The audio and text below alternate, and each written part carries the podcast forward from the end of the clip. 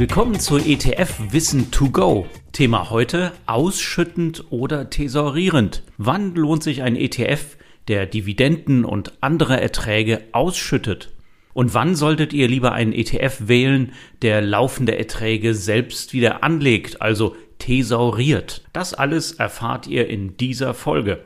Wenn ein ETF Aktien oder Anleihenindizes abbildet, dann erwirtschaftet er laufende Erträge. Bei Aktien sind das für gewöhnlich Dividenden, bei Anleihen Zinsen. ETFs können ganz unterschiedlich mit diesen Erträgen umgehen. Deswegen gibt es ausschüttende und tesorierende ETFs. Ausschüttende ETFs zahlen ihre Erträge an die Inhaber der ETF-Anteile aus. Tesorierende ETFs dagegen legen das erwirtschaftete Geld einfach wieder an. Das wird Thesaurieren genannt, was so viel wie anhäufen bedeutet. Aber fangen wir bei Aktien an. Dividendenerträge werden generiert, wenn Unternehmen, die im Index enthalten sind, Teile ihrer erzielten Gewinne ausschütten. Der ETF sammelt die ausgeschütteten Dividenden und zahlt sie in regelmäßigen Abständen an die ETF-Anlegenden aus, von einmal bis zu zwölfmal im Jahr. Mit breiten weltweiten Indizes auf Standardwerte wie den Welt-ETF MSCI World könnt ihr Ausschüttungsrenditen von rund 2% erwirtschaften. Bei spezielleren Anlagestrategien und Märkten kann das auch deutlich mehr sein. So könntet ihr Dividenden-ETFs ganz gezielt als Quelle für ein passives Einkommen nutzen. Kommen wir zu den Anleihen. Fast alle Anleihen schütten auch regelmäßig einen Zins oder eine sogenannte Couponzahlung aus, die die Gläubiger bis zur Rückzahlung am Ende der Laufzeit entschädigt. Je höher Anlegende das Ausfallrisiko einschätzen, desto mehr muss der Emittent an Verzinsung für seine Anleihe bieten.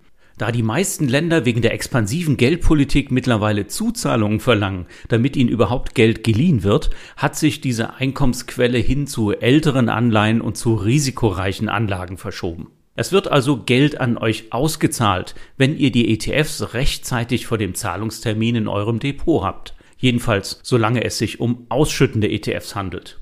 Diese Zahlung könnt ihr zum Beispiel verwenden, um von einem Kapitalstock zu leben.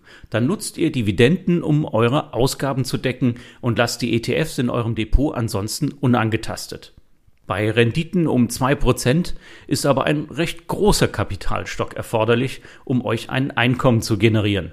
Tesorierende ETFs vereinnahmen die Erträge genauso, legen sie aber in der Indexstrategie gleich wieder an. Sie kassieren also die Dividenden aller zum Beispiel DAX-Unternehmen und reinvestieren sie entsprechend dem DAX-Index. Für die Vermögensbildung kann das ganz schön praktisch sein. Ihr müsst euch nämlich nicht etwa selbst darum kümmern, dass die Erträge wieder angelegt werden. Und obendrauf nutzt ihr auch noch den Zinseszinseffekt aus. Brokergebühren fallen für den Kauf von neuen ETF-Anteilen übrigens dabei auch keine an.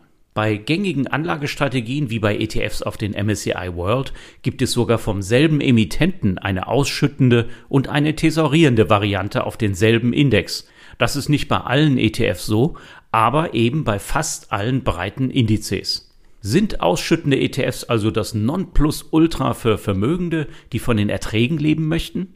Und tesorierende ETFs die einzige Option für ETF-Fans mit noch kleinem Vermögen?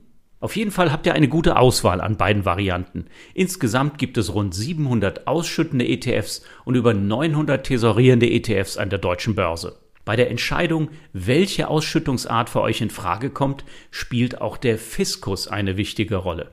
Denn Erträge aus ETFs müssen immer versteuert werden. Wenn ihr fleißige ETF-Sparerinnen und Sparer mit noch nicht ganz so großen Vermögen seid, könnt ihr vom sogenannten Sparerpauschbetrag profitieren. Wenn ihr pro Jahr unter 801 Euro Erträgen aus Kapitalvermögen legt, will der Staat noch kein Geld von euch. Diese Einnahmen sind dann steuerfrei und der Pauschbetrag wird jedes Jahr erneuert. Überlegt mal, wie hoch eure Einnahmen sein dürfen aus Ausschüttungen, bis die 801 Euro überschritten werden. Bei einer Dividendenrendite von 2% wären das immerhin 40.000 Euro.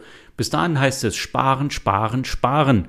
Und solange ihr unter solchen Grenzen bleibt, ist ein ausschüttender ETF dann eben günstiger. Denn alles, was heute davon steuerfrei abgedeckt wird, müsst ihr später beim Verkauf der ETFs nicht mehr versteuern. Eurem Broker gibt ihr darüber mit dem sogenannten Freistellungsauftrag Bescheid. Aber wie hoch ist denn jetzt die Ersparnis? Besteuert werden bei Aktien-ETFs nur 70 Prozent der Erträge. Das ist der faire Ausgleich für Quellensteuern. Die werden schon von den Dividenden der Unternehmen abgezogen, bevor sie überhaupt im ETF landen, ganz automatisch. Eure Ausschüttungen aus den ETFs würden ohne Sparerpauschbetrag mit dem Steuersatz der Abgeltungssteuer plus dem Solidaritätszuschlag belastet, also ungefähr 26,4 Prozent. Ein Beispiel. Aus 10.000 Euro angesparten Vermögen schüttet euer ETF 2% aus, die er aus Dividenden der Unternehmen im Index eingesammelt hat. Dafür wurde bereits eine ordentliche Quellensteuer in den unterschiedlichen Ländern abgeführt. Bei einem Vermögen von 10.000 Euro entsprechen die 2% Ertrag immerhin 200 Euro. Ohne Sparerpauschbetrag und Freistellungsauftrag wären darauf fast 37 Euro fällig. Das legt ihr doch lieber wieder an, oder? Aber wie macht ihr das am besten? Die Ausschüttungen landen auf eurem Verrechnungskonto beim Broker. Da ihr ETF-Sparpläne aber ohne Aufpreis flexibel anpassen könnt, erhöht ihr einfach die Sparrate in einem Monat um den aufgelaufenen Betrag und stellt sie danach wieder auf den ursprünglichen Betrag zurück. Also einfach mal in einem Monat 200 Euro mehr sparen. Die wenigsten Broker bieten dazu allerdings eine Automatik an, also nicht vergessen und selber machen. Habt ihr schon mehr gespart, sodass eure Erträge über dem Sparerpauschbetrag liegen? Dann sind tesorierende ETFs die erste Wahl. Seid ihr erst vor kurzem über diese Schwelle gekommen, dann könntet ihr den Sparplan mit dem ausschüttenden ETF stilllegen und einen neuen mit einem tesorierenden ETF anfangen. Bei tesorierenden ETFs wird zu Jahresbeginn eine Vorabpauschale erhoben. Im aktuellen Niedrigzinsumfeld fällt diese allerdings sehr gering aus. Ab 2022 entfällt die Vorabpauschale sogar ganz. Dadurch genießen tesorierende ETFs derzeit einen Steuerstundungseffekt. Der Großteil der zu zahlenden Steuer wird erst beim Verkauf fällig, was wieder den Zinseszinseffekt verstärkt. Die Höhe der Steuer ist über die Laufzeit zwar die gleiche wie bei ausschüttenden ETFs, aber ihr könnt das Geld ohne Steuern so lange eben für euch arbeiten lassen. Nun zu denjenigen von euch, die schon über ein großes Kapital verfügen. Ihr möchtet vielleicht die Ausschüttungen nutzen, um euren Lebensunterhalt zu finanzieren. Das geht mit ausschüttenden ETFs. Ihr müsst dann keine ETF-Anteile extra verkaufen. Auf die Ausschüttung fallen wieder Abgeltungssteuer plus Soli an. Wollt ihr jeden Monat im Schnitt 1000 Euro nach Steuern als Ausschüttung generieren, dann sind das rund 1400 Euro an Einnahmen vor Steuern. Bei einer Ausschüttungsrendite von 2% braucht ihr so ein Vermögen von rund 751.000 Euro. 2% klingen vielleicht nicht nach viel, sind bei hohen Kursen aber nicht ungewöhnlich.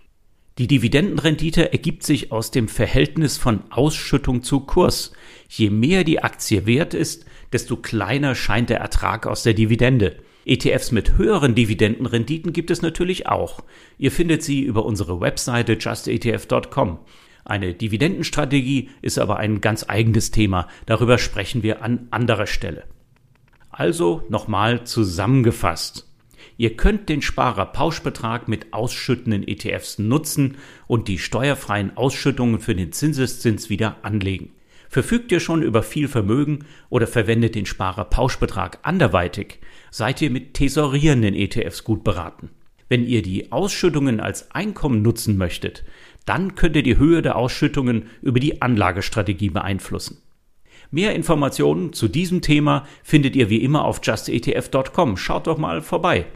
Dort findet ihr auch noch viel mehr Infos, Tipps und Tricks, denn justetf.com ist eure Plattform für die Do-it-yourself Geldanlage mit ETFs.